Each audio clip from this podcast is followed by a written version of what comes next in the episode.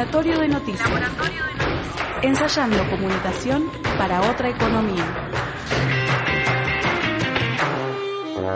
Organizaciones de productores se afianzan en el trabajo solidario.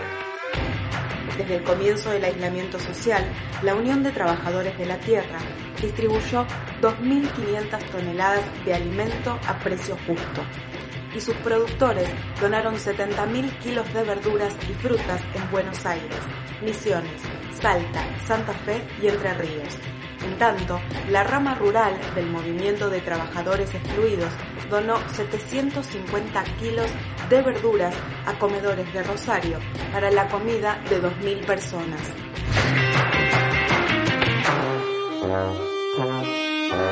Lanzan créditos para empresas recuperadas. El ministro de Desarrollo Social de la Nación, Daniel Arroyo, presentó en la fábrica de envases flexibles de Mataderos el programa Recuperar. Está destinado a financiar máquinas, herramientas y capital de trabajo para empresas recuperadas.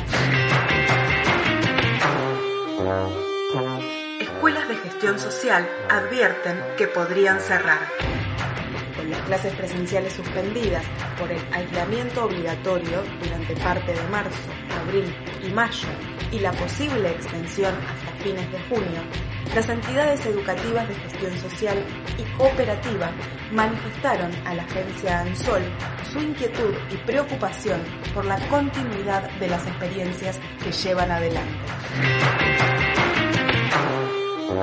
Mapa del coronavirus en los barrios pobres del conurbano bonaerense. El gobierno bonaerense puso en marcha un relevamiento informático en los 2.000 asentamientos populares del Gran Buenos Aires, sobre la base de datos incluida en el Registro Público Provincial de Villas y Asentamientos y en el Registro Nacional de Barrios Populares. Se calcula que en estas localidades residen unas 420.000 familias. Por Yahoo, aula abierta. Desde que el Gobierno Nacional estableció el aislamiento social, FM por Yahoo del sur de Santa Fe se convirtió en un aula abierta para toda la comunidad. Produce material audiovisual que aportan docentes y estudiantes contando actividades que realizan en cuarentena. El contenido es publicado en su página web y está a libre disposición de quien lo requiera.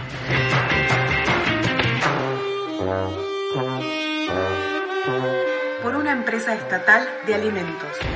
La Corriente Martín Fierro sumó su apoyo a la propuesta de creación de una empresa estatal de alimentos que de manera subsidiada comercialice y distribuya la producción de los pequeños y medianos productores y pymes que se cuentan por miles en todo el país.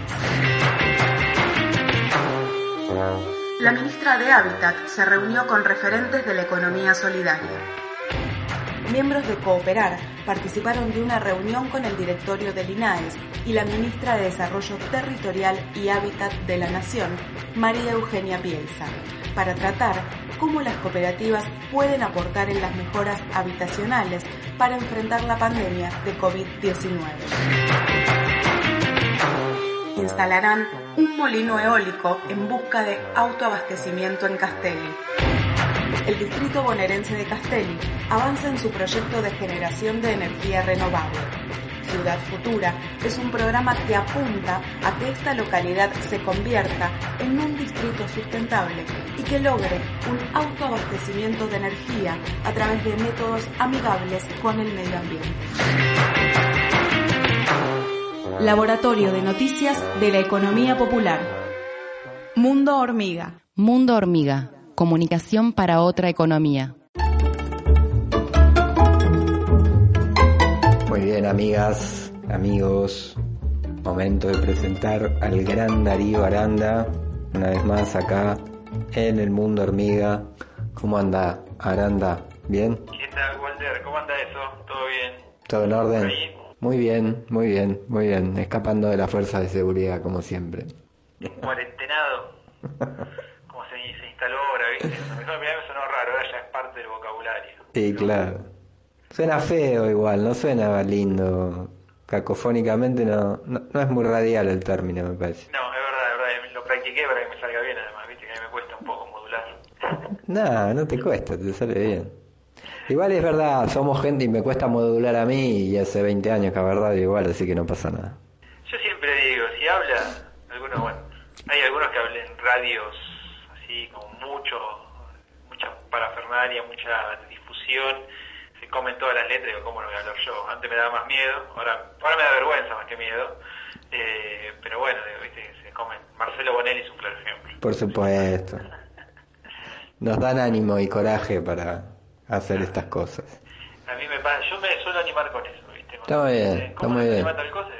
Cuando no sabía manejar, digo, bueno, si maneja tal persona, ¿cómo no voy a manejar yo?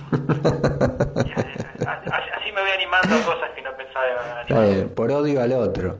¿no? Claro, claro, para, para no sentirme menos. Está bien. No, Igual, por lo menos sentirnos igual. Si Susana Jiménez maneja, ¿cómo no voy a manejar yo? Bueno, en fin. Muy linda la comparación. Sí, no, bueno, pero fue una...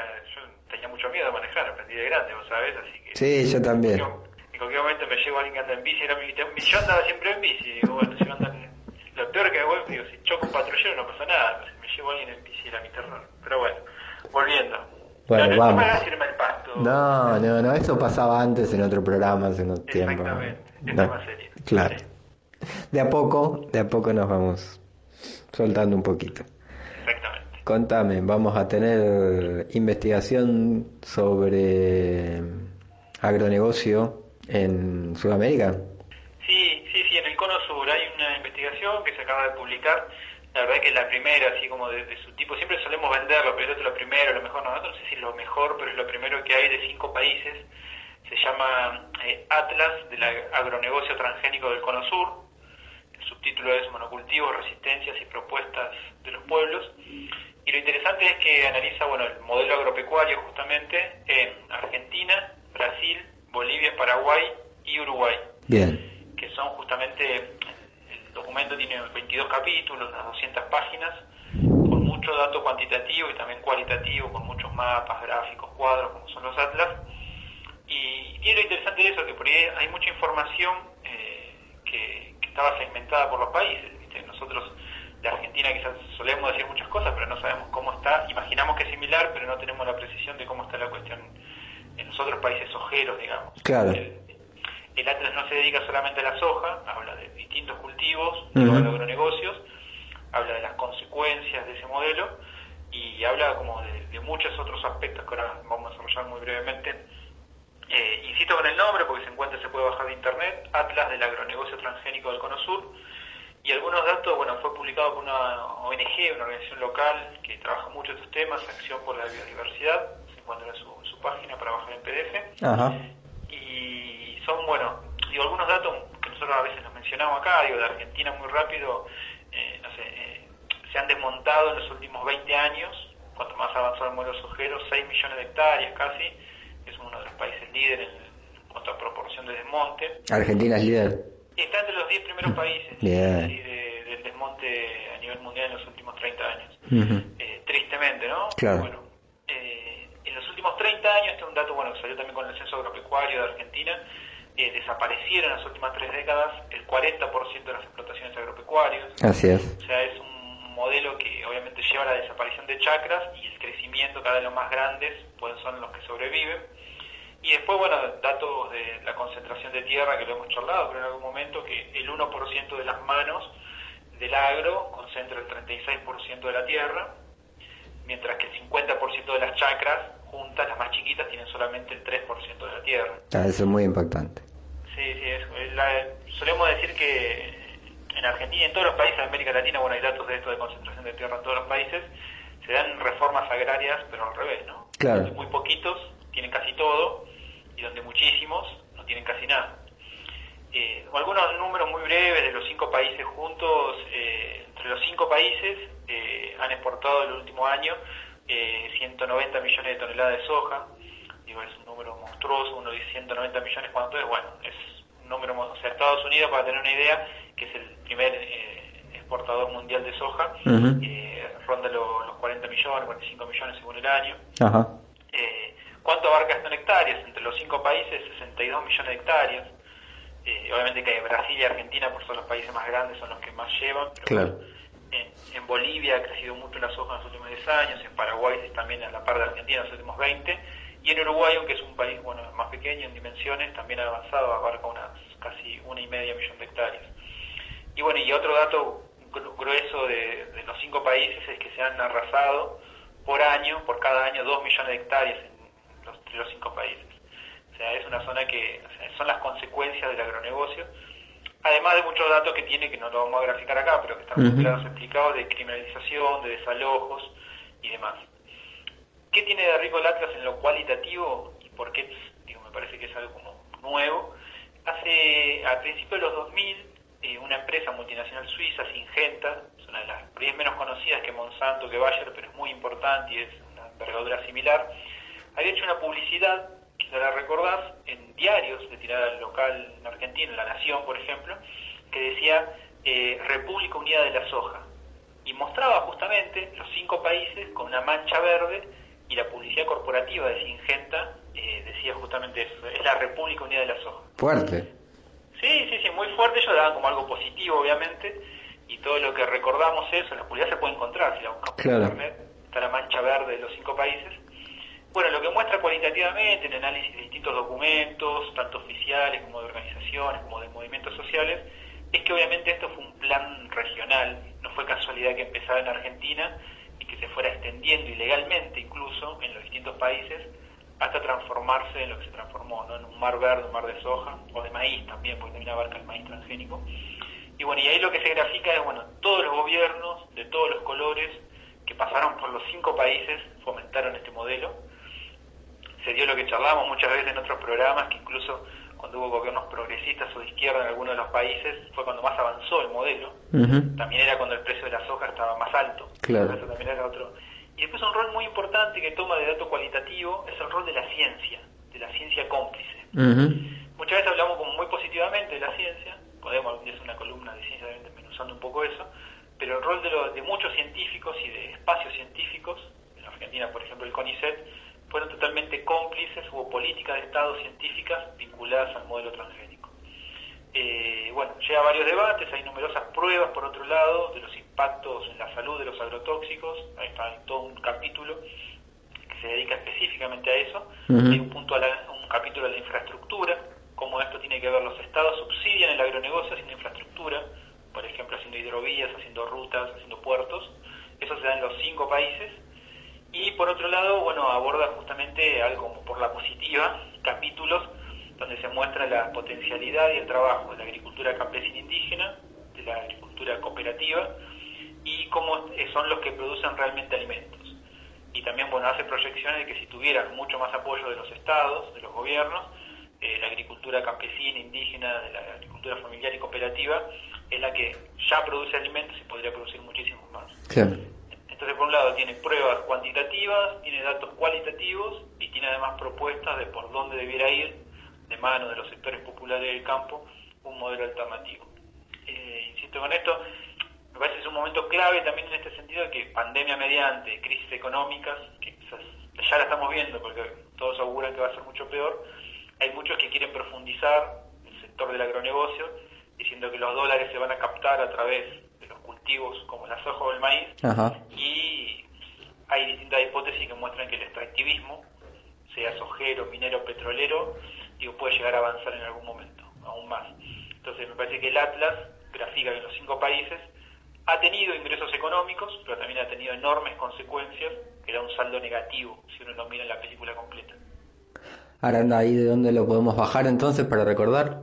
Eh, se puede bajar de biodiversidad LA eh, .org, eh, Latinoamérica significa Biodiversidad LA Atlas del agronegocio transgénico del Cono Sur. Son unas 200 páginas eh, con capítulos, 22 capítulos, muy didácticos, bien explicados para divulgación, esa es otra cuestión importante. Claro. No está hecho, tiene profundidad o dato interesante para el mundo académico, obviamente, pero está hecho para que pueda ser leído, nosotros solemos decir, como un diario, como una revista que pueda ser entendible para todos, y me parece que, bueno, es plantar una bandera y mostrar qué es lo que vivimos con este modelo y qué tenemos que evitar que se siga profundizando. Perfectísimo, Darío Aranda, le queremos agradecer un montón la comunicación, la información y le mandamos un abrazo enorme. Un fuerte abrazo. Era el profesor Darío Aranda ahí con nosotros en el mundo hormiga. ¿eh? Visitemos el Atlas entonces del agronegocio en el Cono. Mundo hormiga, otra economía. Seguimos en Mundo Hormiga con un poco de música, en este caso. La compañera es eh, Melania Pérez, la que va a interpretar el tema. Lindo nombre, ¿eh? Melania y lindo nombre la canción también. Viruta y vino. Toma. Vino alegre, pura llama, bien chispeador de un repente, quiebra la voz y lentito se enceniza cuando el cantor se apaga de a pedacitos como el carbón. Los viernes llega Castillo,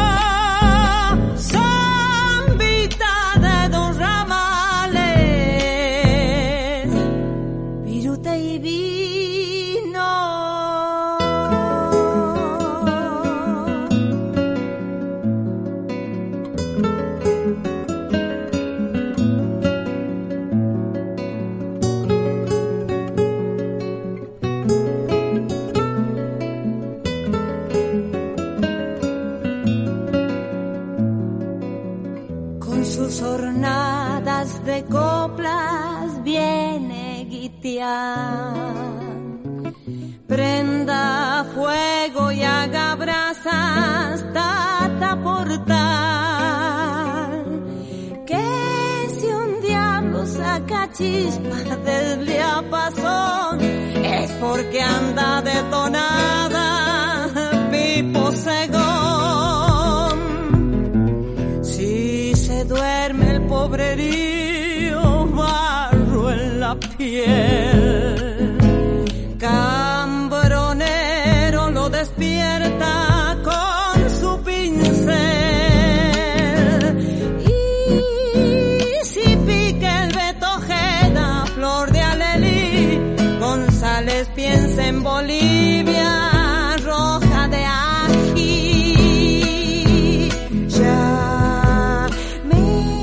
me voy, florecita.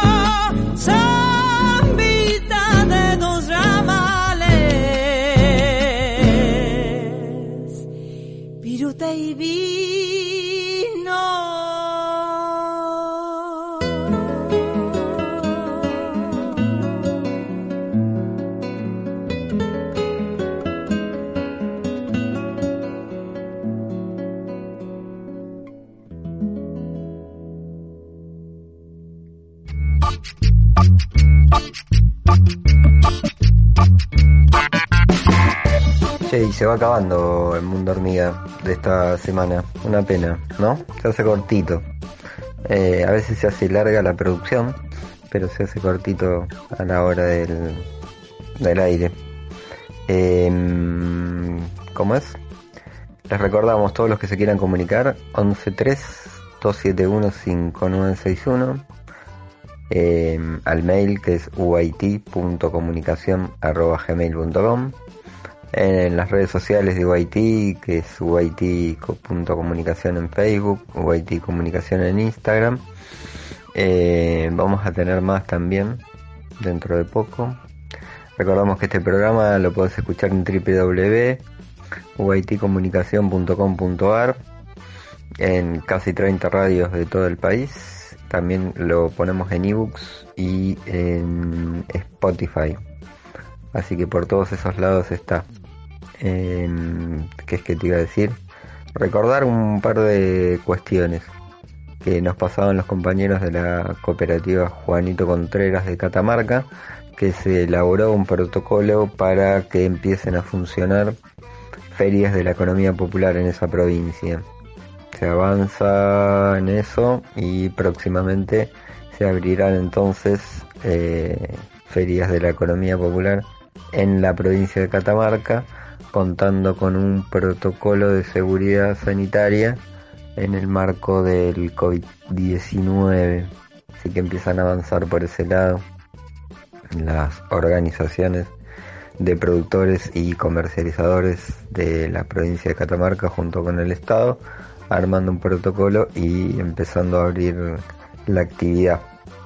Después por otro lado, tener en cuenta también que mm, se va cada vez más avanzando o amasando, más que avanzando por ahora, me parece, en la idea de la conformación de una empresa pública de alimentos, hay varias organizaciones sociales, organizaciones de productores, cooperativas, eh, organizaciones políticas también, trabajando ahí amasando la idea para conformar una empresa pública de alimentos en la Argentina que tan importante sería teniendo en cuenta el costo demencial que están teniendo los alimentos en la Argentina la curva de crecimiento que tuvieron en los últimos cuatro años de la gestión de Macri y también con la especulación de los grupos concentrados de producción de alimentos en la Argentina en el medio de la pandemia que también están haciendo aumentar el valor de los productos alimenticios, ¿no? Porque también hay que hacer la cuenta entre alimentos que producen algunos y productos alimenticios que producen otros. Este mm, están especulando en el medio de la pandemia con el precio y vemos cómo los índices ahí de estadística toman y captan que eh, el precio de los alimentos siempre está por encima del índice de precios en general del al consumidor. Siempre aumentan más los alimentos y sobre todo aumentan más los alimentos de la canasta básica, ¿no? Eh, entonces es vital, clave, importantísimo la conformación de una empresa de alimentos en la Argentina si, sería pública sería muy genial. Vamos a estar haciendo seguramente algún material con eso, investigando más y conversando con algunos de los protagonistas seguramente en los próximos capítulos del mundo hormiga. Les queremos mandar un saludo muy grande. Los queremos mucho, estamos muy contentos de hacer este programa eh, en estas condiciones también, ¿eh? Porque requiere mucho esfuerzo a la distancia, mucha ida y vuelta con los compañeros y las compañeras que hacemos el programa, de mm, bueno, de intercambio de, materiales y de sensaciones, sentimientos y de cómo se lleva adelante eh, un programa de radio, cómo hacer también radio a la distancia en este momento, cómo acercarse a la distancia. Voy a terminar haciendo un libro de aforismos y sigo así porque también hay algunos compañeros del programa que me provocan para que diga cosas y después se me, se me vuelve costumbre. Bueno, los queremos mucho, les mandamos un abrazo enorme, cuídense, no sean pavotes y que viva el mundo hormiga. Hay un futuro en el que todos seremos hormigas comuneras.